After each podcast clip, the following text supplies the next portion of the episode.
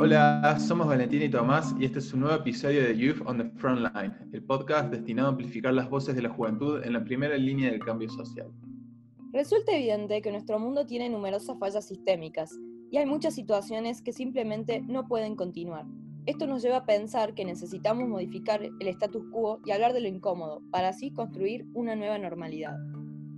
En las últimas décadas, la lucha de los activistas de la comunidad LGBTI ha logrado numerosos avances en muchas sociedades, pero esto no borra el hecho de que todavía queda un largo camino por recorrer. A 30 años de que la Organización Mundial de la Salud dejó de considerar a la homosexualidad como una enfermedad, 70 países en el mundo todavía siguen castigando la diversidad sexual y alrededor de 13 incluso establecen pena de muerte. Muchos podrían pensar que Argentina es un país dentro de todo avanzado en términos de derechos y conquistas de la comunidad LGBT más, siendo que fue el primer país de la región en aprobar el matrimonio igualitario. La realidad sigue siendo alarmante para ciertos colectivos. Si bien no existen cifras exactas, en Argentina se estima que la expectativa de vida de las personas trans es de entre 35 y 41 años. Esto producto de las sucesivas discriminaciones y exclusiones a lo largo de toda su vida, por motivo de identidad de género.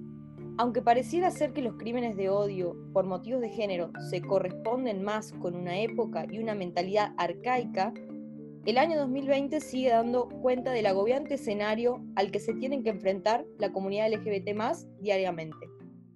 Sin lugar a dudas que la temática eh, de género es uno de los temas que más están afectando en estos días y por eso hoy tenemos como invitado a Fidel Azarian, que es activista LGBT+, es licenciado en Ciencia Política por la Universidad Católica de Córdoba, maestrando en Sociología y doctorando en Ciencia Política del Centro de Estudios Avanzados de la Facultad de Ciencias Sociales de la UNSC.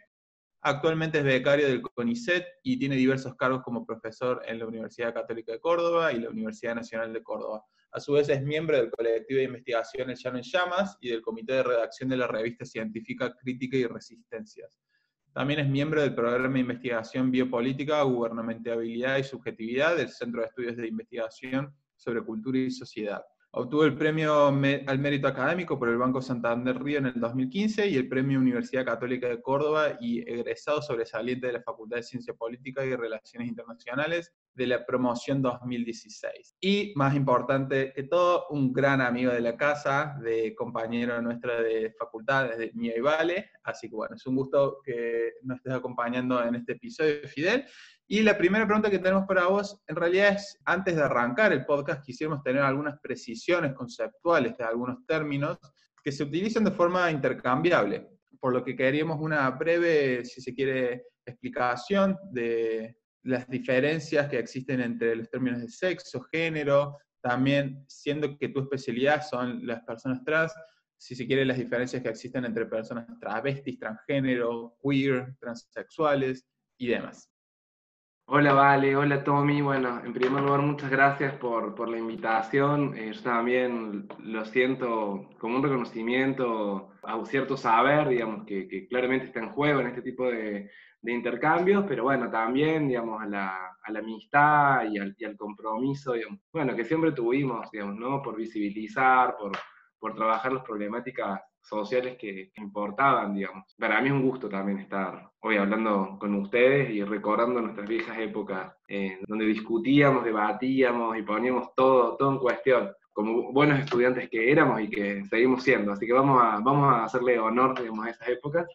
Bueno, alguna, una, una, pequeña precisión. O sea, yo, digamos, no, lo que estoy estudiando tiene que ver con el activismo o con las militancias en cuestiones de genéricas, podríamos decirlo en general, y como bien decía Tommy, tanto en, mi, trabajo de investigación como mi trabajo, digamos, de responsabilidad social, en la, podemos decir en católica, o extensión universitaria en la nacional, o incluso de consultoría, digamos, en, en el tercer sector, con las ONG, y de militancia política es con los activismos trans, travestis y no binarios, y específicamente en la ciudad de Córdoba. Eso, eso lo, lo, quiero precisar porque de ninguna forma, de ningún modo quiero que se entienda que yo estoy hablando por todo, por todas las personas trans, travestis, no binarias, no, ni siquiera por todo el activismo a nivel nacional, trans, travesti, no binario, ¿no? Solamente estoy hablando de, a partir de situarme en un escenario muy particular como es el de Córdoba, y a partir de realizar una tarea así como muy, muy particular también, que tiene que ver con inscribir digamos, en, un colectivo en esa doble condición de investigadores y activista barra militante, ahí también podemos hacer una distinción eh, en términos de estas precisiones conceptuales, conceptuales que ustedes me, me piden, que es, como les digo, un doble rol que no siempre se lleva bien, digamos, el de investigar y el de ser activista o militante, ¿no? Entonces, bueno, acá lo que se trata, en primer lugar, es, bueno, de reconocer ese lugar desde el cual uno observa, habla y quiere intervenir en la realidad, ¿no? Desde la idea de que el conocimiento siempre es un aporte para las luchas, para los procesos de ampliación de derechos, de empoderamiento ciudadano y demás. Entonces, un poco se trata de congeniar esas dos actividades, es decir, la de investigar y la de militar, podemos decir, tratando de que se fortalezcan, digamos, mutuamente, ¿no? Y siempre es un proceso situado, digamos. Yo soy activista e investigador de la Asamblea Trans, Travesti No Binaria de Córdoba. Así que bueno, quería hacer esa, mínima presentación para después poder responder las preguntas que, me hacía Tommy. Voy a hacer, como tratar de ser muy breve, muy sintético. Hay ríos de tinta escrita en la teoría feminista sobre las distinciones entre sexo y género, digamos, ¿no? Y de hecho, eh, si uno hace como una historización, las posiciones de han ido cambiando en, función de esto que ha tenido siempre la teoría feminista de ser muy rica por la amplitud, por la profundidad que han tenido los debates, digamos, ¿no? Es un campo de mucho debate, de mucha polémica, de mucha discusión, digamos, de mucha argumentación.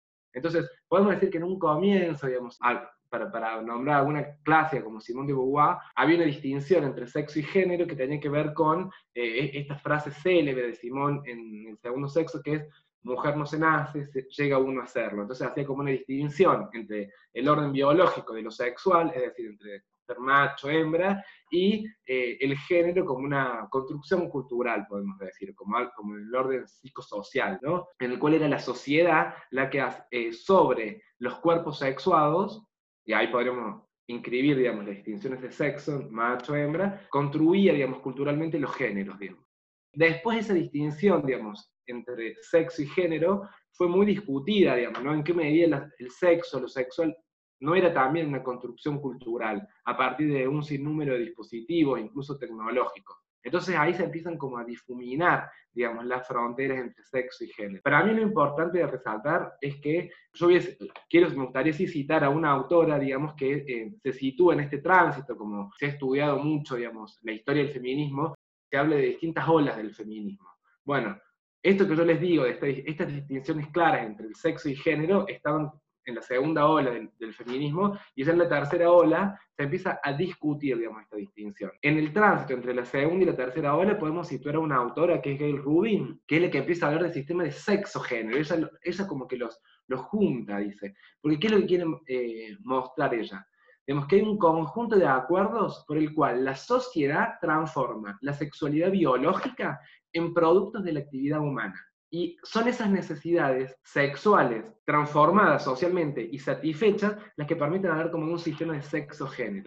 Entonces, a partir de ahí, los activismos, esta noción es muy recuperada en los activismos, incluye una multiplicidad y una variedad muy grande, digamos, de eh, activismos eh, y, de, militancia, ¿no? que pueden ir, no sé, digamos, desde la lucha contra la trata, hasta el reconocimiento por el trabajo de, derechos laborales por el trabajo sexual, hasta el reconocimiento de la identidad de género, hasta las luchas contra la violencia de género, por el aborto legal, es decir, es un campo muy amplio, digamos, que es lo que nos permite la noción de sexo-género, no como eh, diferencia, sino como complemento, digamos, para decirlo en términos muy esquemáticos, ¿no? Para mostrar desigualdades, para mostrar violencia, para construir colectivos que luchan y disputan, digamos, en, la arena política por derechos, por reconocimiento, por redistribución, contra los privilegios, por más igualdad, por la emancipación, digamos, por la emancipación en sentido más amplio, en términos de humanidad, por más libertad. La verdad que un pantallazo súper amplio y yo entiendo, sobre todo en la academia, es difícil generalizar. Entiendo también que la categorización entre sexo, género, hay, hay millones de debates, eh, bastante rico y no es una definición exacta. Vos mencionabas, Fidel, que obviamente tu trayectoria tiene mucho que ver con el activismo y la militancia. Conociéndote personalmente, sé que tenés mucho trabajo en territorio y que conoces la realidad de muchos de estos colectivos. A veces, seguramente, te, habrás enfrentado a, situaciones muy duras que atraviesan estas personas, muy desiguales, sobre todo en términos, de, por supuesto, de vulneración de derechos humanos. Desde tu visión, ¿cuáles crees que son los principales desafíos en términos, obvio, de derechos a los que se enfrenta la comunidad LGBT más en Argentina hoy en día? Bueno, hoy me parece que la comunidad LGBT más, podemos decir ahí las siglas lesbianas, gays, bisexuales, transexuales, travestis, transgénero, y podemos agregar más, intersexuales, queers, es siempre una enumeración, digamos, no taxativa, digamos, ¿no? Porque las identidades sexogenéricas están siempre abiertas y están, eh, las fronteras, los bordes son porosos, que es un poco lo que les decía antes, es, esta, es la riqueza, digamos, que tiene este campo, digamos, ¿no? En el cual no hay, no hay límites rígidos, sino que siempre se están politizando justamente los límites, los bordes, las fronteras, y se están expandiendo, digamos, ¿no? A mí me parece que ese es como el desafío que tiene siempre la comunidad LGBT, trabajar siempre en, ese, en, esa expansión, digamos, ¿no? Claramente hoy en Argentina, en términos de derechos, digamos, hoy estamos en un momento histórico en términos de eh, reconocimiento de derechos para la comunidad, que comenzó hace varios años, ¿no? Al menos uno podría situarlo ya en el 2002, 2003, eh, con el programa de salud sexual, después la ley, la ley de educación sexual integral, en el 2006, en el 2010 la ley de matrimonio igualitario, en el 2012 la ley de identidad de género, 2013 fertilización asistida, bueno, el debate que se dio en el 2018, que se perdió en el Congreso, pero se ganó en, en la sociedad en términos de que se pudo instalar el término agenda y se pudo mm, eh, repensar mucho los sentidos comunes en torno al aborto, en torno a la interrupción de, eh, legal del embarazo. Actualmente el, debate que se está dando, digamos, tanto en la sociedad y en instituciones públicas y privadas, como también en el Congreso, en las comisiones, por una, la necesidad del cupo y la inclusión laboral trans, travesti. Estamos, estamos en un momento de ebullición, estamos en un momento, en un reverdecer, digamos, porque hay que decir también que todos estos debates no es que salen de la nada, digamos, llevan años, años de militancia, de trabajo desde de base, donde se fueron instalando, se fueron sedimentando algunos sentidos, y hoy podemos verlos visibles, digamos, en la esfera pública, digamos, ¿no? Hoy podemos verlos como disputando hegemonías, digamos.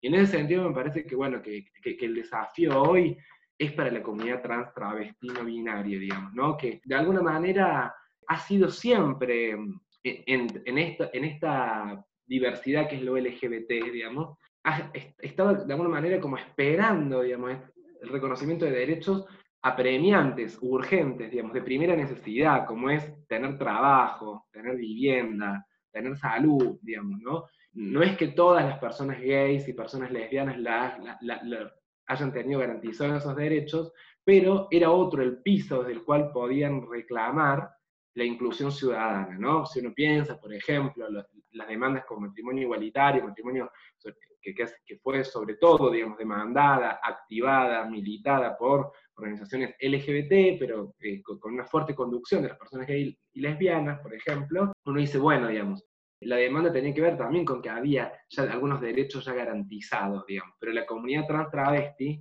como bien decías vos, Vale, al comienzo, tiene estadísticas que son realmente alarmantes en términos de privación y carencia de derechos humanos básicos, ¿no? Esto, una población que tiene una expectativa de vida de 35 40, a 40 años, la emergencia habitacional de la población trans travesti que se reveló con esta pandemia, en el cual no había casa para quedarse, digamos, ¿no? Se quedaste en casa, bueno, ¿en qué casa? O sea, acá está, había, estaban alquilando, en pensiones, en hoteles, en condiciones de hacinamiento, muy, muy ligada a su actividad económica al trabajo sexual, que se interrumpió completamente, digamos, en el marco del aislamiento social preventivo y obligatorio. Entonces se, lograron visibilizar desigualdades y violencias que está, que está sufriendo la comunidad trans travesti a la cual le llegó la hora de ser reparada históricamente, digamos. Ese me parece que es hoy el desafío, que como comunidad, como colectividad LGBT le podemos dar a las compañeras trans y travestis el protagonismo que se merecen, por, no solamente digamos, por las necesidades que no tienen, sino por la lucha que hoy están protagonizando en primera persona, en nombre propio, y están logrando visibilizar eh, y, y exigir reconocimiento para sus derechos humanos fundamentales. A mí me parece que hoy, está, hoy la hora es trans travesti para la comunidad LGBT. La verdad que sí, yo cuando leo esas estadísticas realmente no, no lo puedo creer. Recién charlaba con, con Tommy, decíamos, Tommy, ¿vos sabías que si nosotros fuéramos trans o travesti o lo que sea, nosotros ya seríamos viejos? A nuestros 25, 26 años ya estaríamos, no sé, en la, en los últimos, la última década de vida, digamos, y es una realmente algo muy, muy fuerte que no se tiene en consideración y uno ve cómo la sociedad a veces reproduce esos prejuicios, inclusive desde el humor, mucho, mucho de los chistes o en los medios, con un odio, una maldad y siendo absolutamente ignorante de los efectos que eso genera en este colectivo, cómo daña las luchas y por todo lo que están atravesando, como vos me decías recién de la, de la emergencia habitacional que están atraviesan, históricamente atravesaron y bueno, ahora mucho más con la pandemia. Lo otro que rescato es que vos decías que todo esto que nosotros vemos en la esfera pública llevan años de esfuerzo, lleva años de debates por detrás, para que recién hoy nosotros podamos ver, por ejemplo, gente joven hablando de teoría de género, o nuevas generaciones hablando de teoría queer, o por ejemplo del lenguaje inclusivo. Y esto en realidad, como digo, requiere de mucho esfuerzo previo, sobre todo de la mano de la ciencia, ¿no? que viene nutriendo, inyectando estos argumentos en, dentro de las luchas y demás. Y esto, por supuesto, atenta contra esta idea que se suele escuchar de que es moda, es moda, es moda, eh, lo, lo, del género es una moda, que los jóvenes ya se les va a pasar, que esto del lenguaje inclusivo es moda. Yo siempre soy una, creyente de que la gente es profundamente ignorante de lo mucho que viene haciendo la ciencia por detrás para que décadas más tarde, en una conversación de sobremesa familiar, podamos estar hablando de teoría de género. Y bueno, vinculando a tu trabajo con el CONICET, actualmente nos podrías contar sobre tu trabajo, la investigación que estás llevando a cabo sobre el activismo trans, travesti y por qué es un tema de gran relevancia social? Bueno, sí, em, sin duda, digamos, también hay que hacer una reflexión, nos debemos una reflexión sobre el lugar de la ciencia, digamos, ¿no? En, el, en la sociedad, en el desarrollo, digamos, de un país, en la visibilización de las problemáticas más urgentes, en un conocimiento profundo, exhaustivo, emancipador, digamos, ¿no? Porque hay, o sea, esta reflexión, digamos, está muy se inscribe en el marco de una reflexión filosófica quizás más, más general sobre el para qué del conocimiento, digamos, ¿no? En mi caso, bueno, yo mm, puedo tener incluso hasta ese sesgo, digamos, que como decías vos, Vale, que, y, vos, Tommy, también, de haber estado siempre como muy vinculado, digamos, a, equipos de investigación, a grupos, eh, agrupaciones, que tenían como mucho trabajo territorial, que tienen hoy todavía mucho trabajo territorial, eh, mucho trabajo como de base, y siempre fue como, para mí, un imperativo, digamos, a la hora de eh, proponerme a un plan de trabajo, digamos, de investigación o algún proceso, digamos, de producción de conocimiento. para mí siempre estuvo como subordinada, podemos decir, la empresa científica a un tipo de construcción política, social, eh, ciudadana, si quieren, vinculada bueno, a trabajar digamos, con los sectores que más respuestas requerían por, por, los problemas urgentes que tenían, digamos, ¿no? Entonces, bueno, para mí siempre estuvo eso como un imperativo ético, ético-político, que fue también muy angustiante en los últimos años, en lo que tanto se discutió el lugar del CONICET, en el que el CONICET fue fuertemente como desvalorizado en su labor, digamos, desde el 2015 hasta el 2019, digamos, el último gobierno hubo mucho cuestionamiento, digamos, al, al rol, digamos, de la, de la ciencia, al, para qué, digamos, sobre todo las ciencias sociales y humanas, que siempre fuimos consideradas como, como menos relevantes. Y bueno, en algún momento yo hasta me cuestionaba si quería seguir haciendo como carrera científica, si tenía que adaptar a ciertos ideales como de eficiencia, de productividad, digamos, de, incluso de, de determinados temas de investigación, digamos, que no eran incentivados. Y bueno, por suerte pude como como ser eh, sincera, fiel, digamos, a mí misma, digamos, a la gente con la que trabajo y decir, no, bueno, yo voy a seguir haciendo esto por más que esto no, en, términos, digamos, de agenda, no, no, esté de moda, digamos.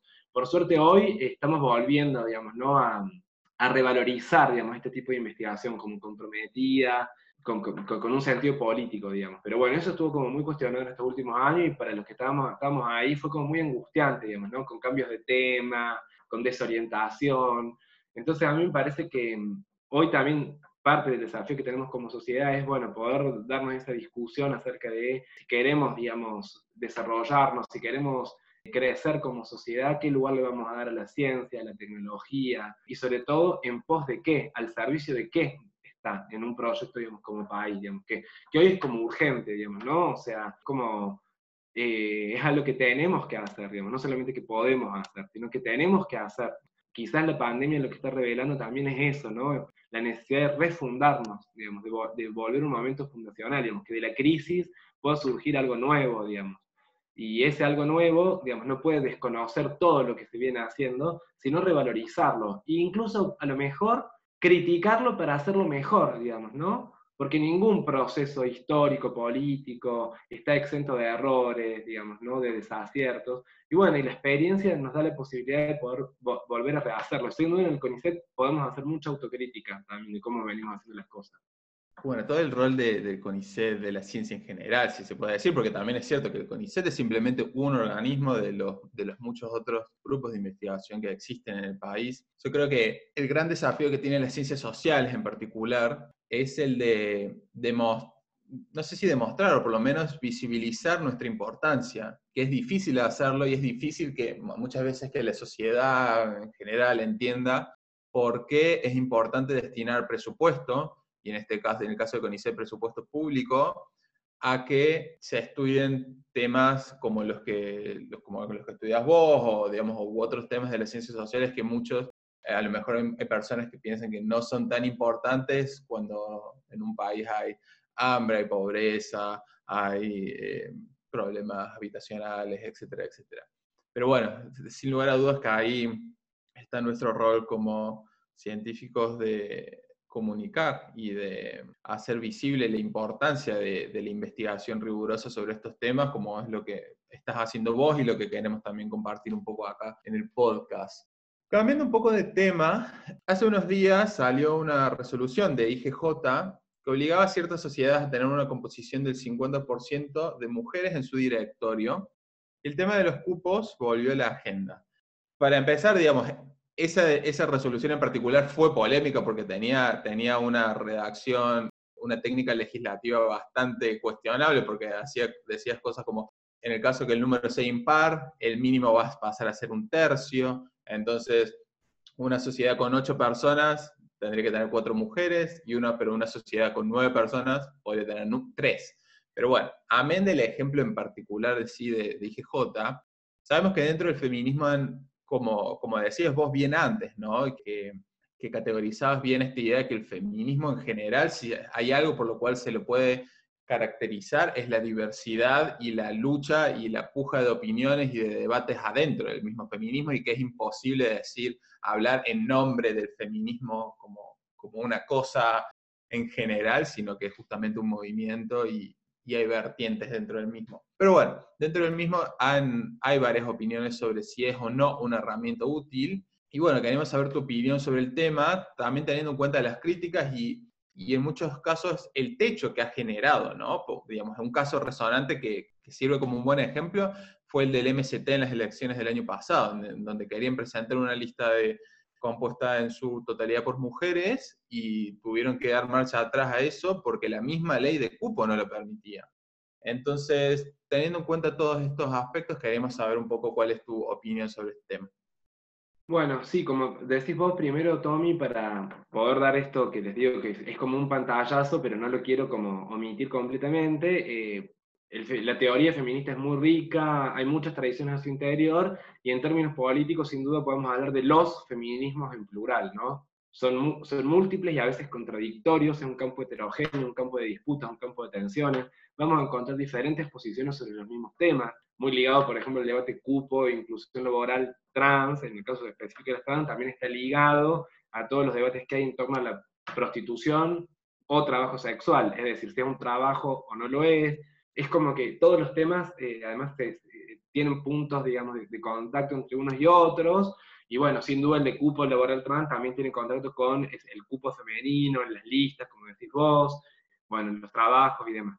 Yo creo que si uno mira históricamente, si uno mira con perspectiva histórica, digamos, estos debates en torno al cupo han sido zanjados, porque si uno mira, por ejemplo, la composición de las, de las listas, digamos, de los partidos antes de la ley de cupo, y la mira después, uno encuentra que el, cupo efectivamente sirvió para que la mujer, las mujeres tengan mayor protagonismo, digamos, en, en espacios que evidentemente, digamos, tenían patrones patriarcales y machistas, digamos, porque las mujeres hasta ese momento eh, no, no, no, tenían, digamos, excepto algunas excepciones, el protagonismo que se merecían por su, por su trabajo, digamos, ¿no? Entonces, eso nos permite como derribar algunos mitos en torno a la meritocracia, en torno a la igualdad de oportunidades, que claramente todavía vivimos en sociedades en las cuales eso no es así, digamos, no hay igualdad de oportunidades, hay patrones de desigualdad que persisten y que son muy oprobiosos y son muy restrictivos eh, a la hora de eh, valorizar el potencial humano, digamos, ¿no? O sea, potencial crítico,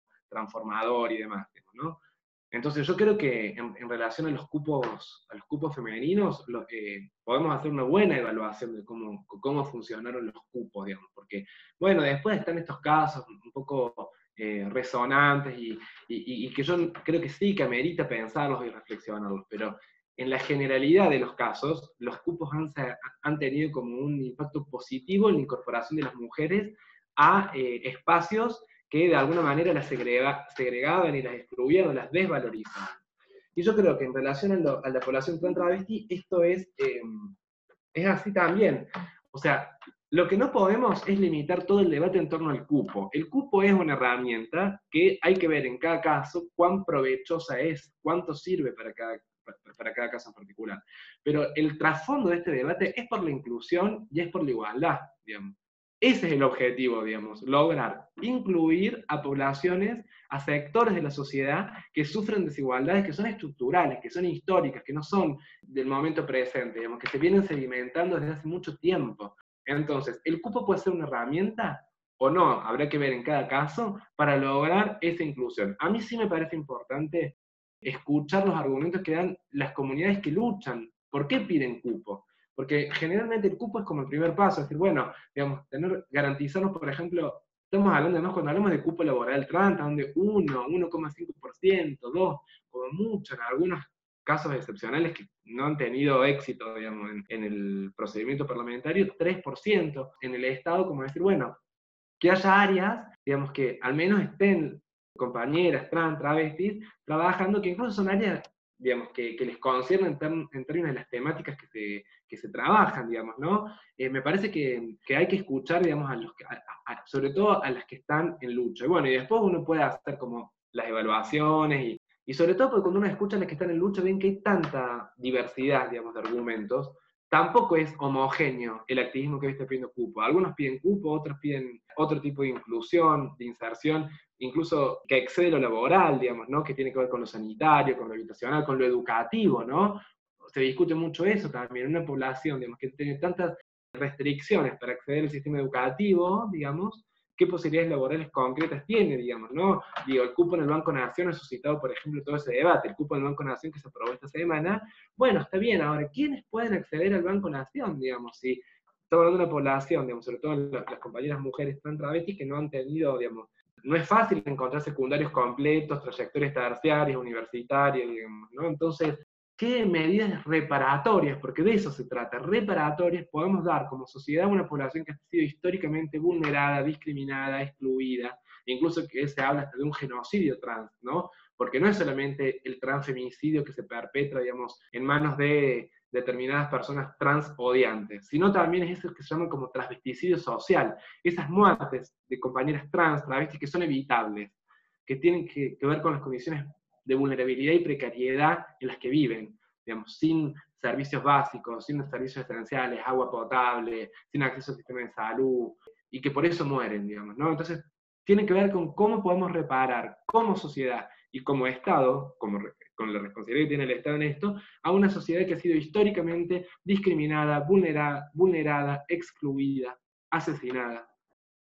Rescato principalmente lo que vos decís, los cupos son una herramienta reparatoria de, años y años, décadas de, exclusión, marginación de un sistema que claramente no, no, favoreció a estas minorías, que hasta en muchos casos inclusive la gente pagó con la vida misma de, de todo esto. Y esto atenta directamente contra el mito de la meritocracia, porque nosotros tenemos que reconocer que no todos estamos parados desde el mismo lugar, no todos empezamos desde el mismo desde la misma posición y eso hay que reconocerlo. Yo siempre hago mucho énfasis en hacer el esfuerzo por reconocer los factores estructurales que a algunos le permiten estar mejor parados que otros y derribar esta, esta narrativa que tenemos de la, de la meritocracia. En ese sentido, eh, rescato mucho todo lo, lo que vos explicaste, Fidel, y sobre todo esta idea de que no hay que limitarnos o pensar que con los cupos se acaba y listo. La inclusión puede tomar múltiples formas y eso es importantísimo reconocerlo.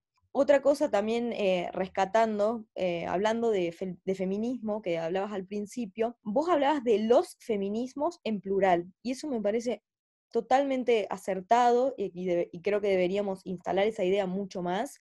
Y acá yo le estoy hablando principalmente a los que creen que el feminismo, en, eso lo escucho en Argentina, ¿no? Mucho, pero a los que creen que el feminismo es solamente o se reduce a las chicas de pañuelo verde que pintan las iglesias. Hoy en día uno utiliza la categoría feminismo e inclusive llama a alguien feminista y en muchos lugares, sobre todo acá en Salta, eso prende las alarmas, la gente no, no se identifica o es una categoría que no, no goza de la mejor reputación, por así decirlo. Ah, no, no, yo no soy feminista, yo no pinto las iglesias, yo no muestro las tetas. Entonces, yo creo que nosotros tenemos que hacer un esfuerzo mucho más en, tratar de adentrarnos en estos debates, en tratar de informarnos, educarnos. La verdad que la corriente del feminismo es muy rica. Yo tuve la, bueno, la posibilidad de, estar en contacto con otros feminismos, feminismos en algunos países de África, feminismo en la India, feminismo, eh, no sé, en el Medio Oriente, y cada uno, el feminismo indígena, por ejemplo, y la verdad que cada movimiento responde a demandas particulares de esos contextos y son debates súper ricos. Y no solamente para las mujeres en términos de, los derechos de las mujeres, sino también para la comunidad LGBT más eh, y con las particularidades y las luchas que cada uno de estos enfrentan.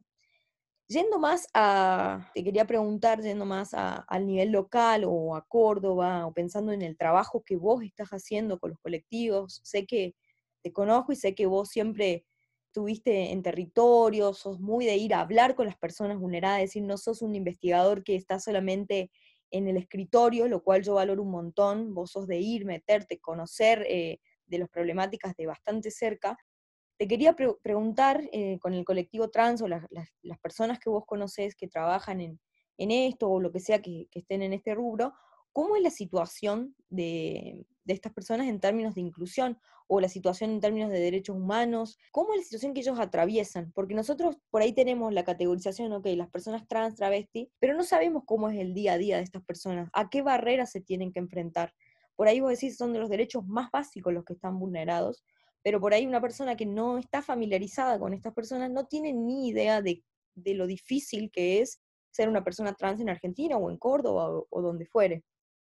Sí, mira, te respondo, Vale, eh, sobre todo en, relación al momento presente, digamos, ¿no? Eh, que, la pandemia, digamos, ha visibilizado un sinnúmero de, de vulnerabilidades que podemos hablar en términos laborales, ¿no? donde tenemos sobre todo bueno, las compañeras eh, trans travestis, en su mayor parte trabajadoras sexuales que han tenido que interrumpir la actividad, la única actividad que les podría garantizar un sustento diario, obviamente que no lo pueden hacer por razones sanitarias, por, incluso por la misma cuarentena, digamos, por el confinamiento de, estos meses, digamos, ¿no?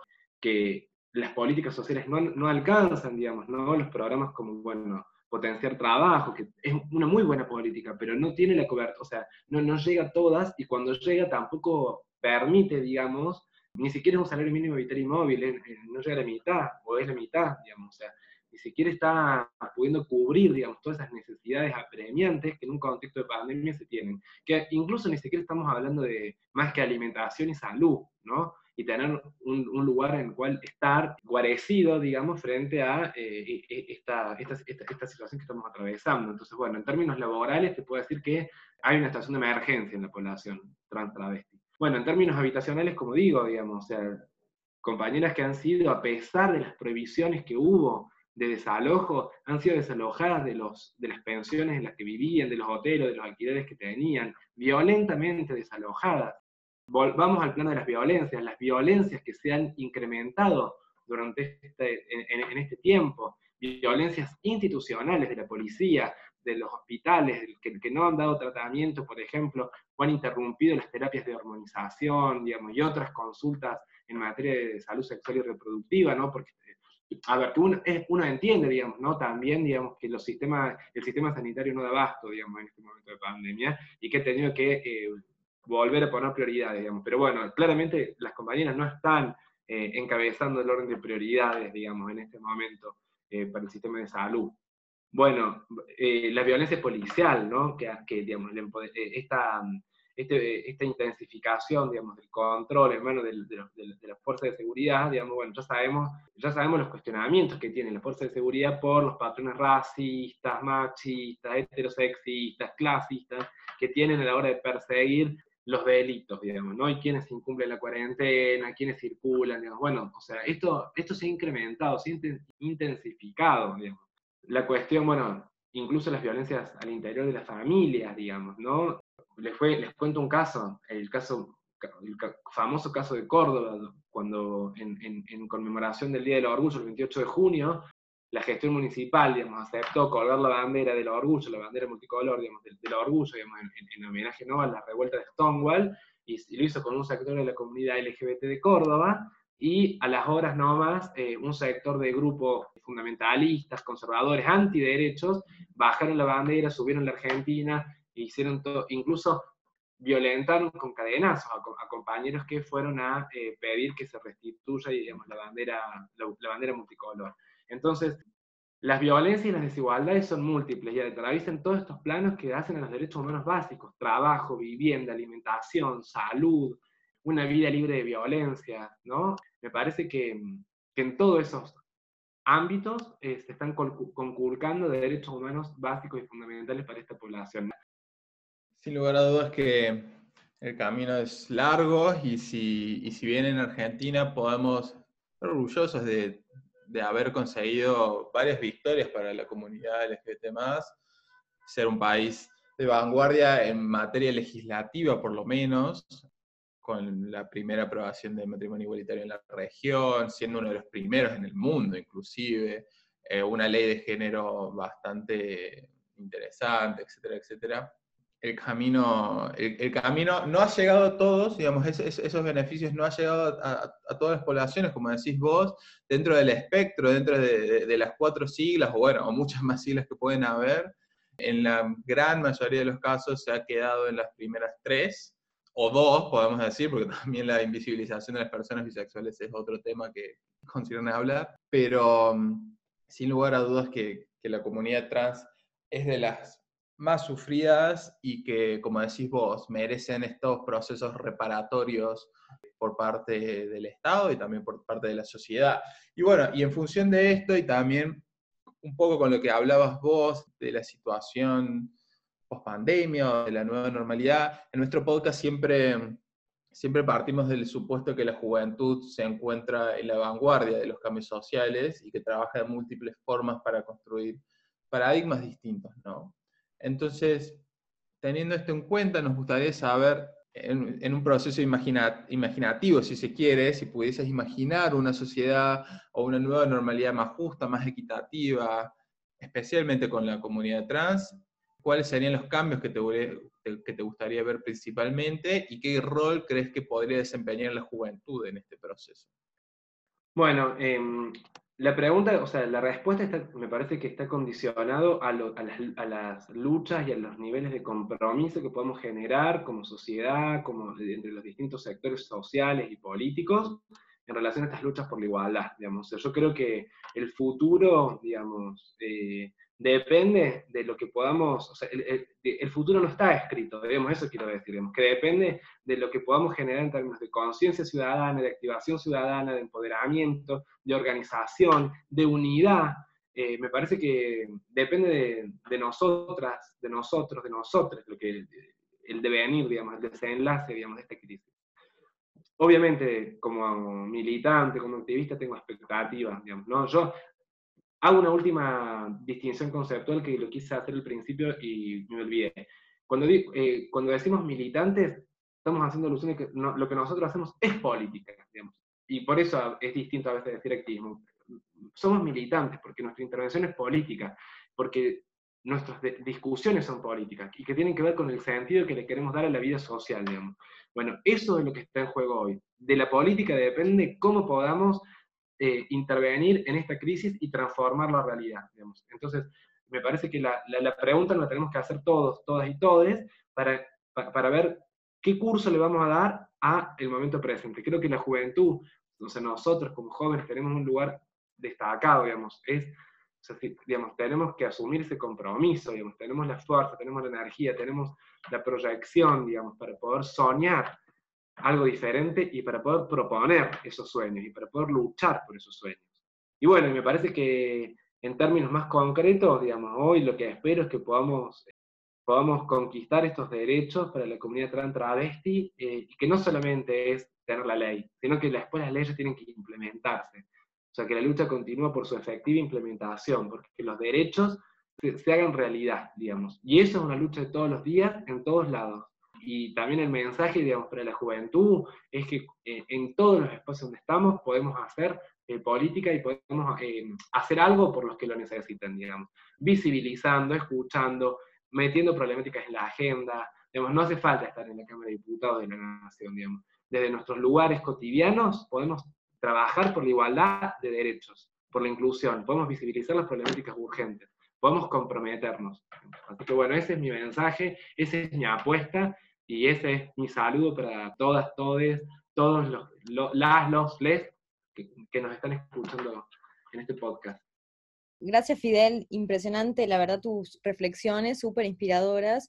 Yo sé que vos sos militante, la verdad, y sé que sos muy apasionado también, que siempre estuviste comprometido con las luchas, con los, sectores más vulnerables. Esto no es de ahora, para los que nos escuchan y, bueno, y no lo conocen a Fidel, tiene una larga trayectoria militante y sobre todo de los niveles de base. Y destaco esto que vos decías, ¿qué se espera de la juventud? Y justamente un compromiso a no ser indiferentes, realmente a mirar al costado y aprovechar, porque ¿qué tiene la juventud distinto a otro sector social? Y es esta fuerza, es esta energía, es esta capacidad de cuestionar todas las reglas de juego, lo dado, a querer algo distinto y no conformarse.